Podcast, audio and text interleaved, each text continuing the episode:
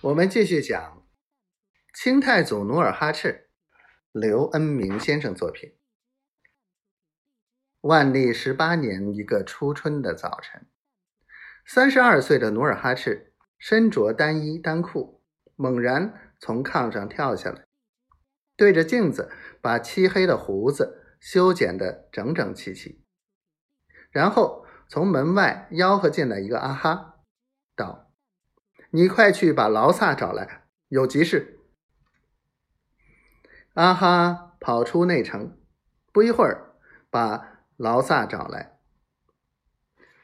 努尔哈赤到门口，把劳萨接到屋里，让他坐下，亲自给他装了一袋烟，打火给劳萨点着，沉思了片刻，说：“劳萨。”你想法儿把我脚心的七颗痦子刮去。劳萨比努尔哈赤大十一岁，眼下他的鬓角已有几根白发，显得老练沉着。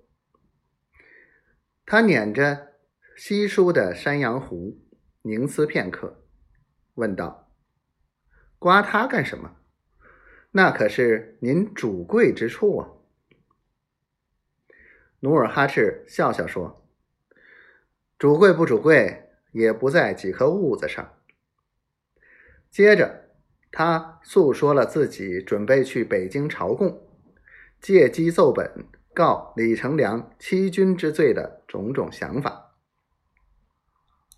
劳萨听了，反问道：“你手里有李成梁的把柄吗？”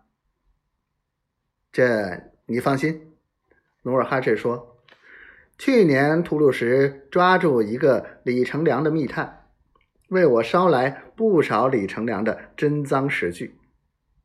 只要随便挑几件事，蛮可以把李成梁弹劾掉。那就好，劳萨赞成道：“只要搬掉李成梁这块绊脚石，我保险把你脚心的痦子修得痕迹不露。”当天，劳萨用民间偏方医术除去了努尔哈赤脚心的七颗痦子。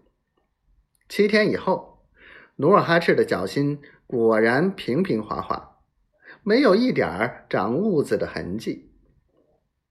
接着，努尔哈赤叫安飞扬谷专门操办进京朝贡的礼品，准备选个吉日启程。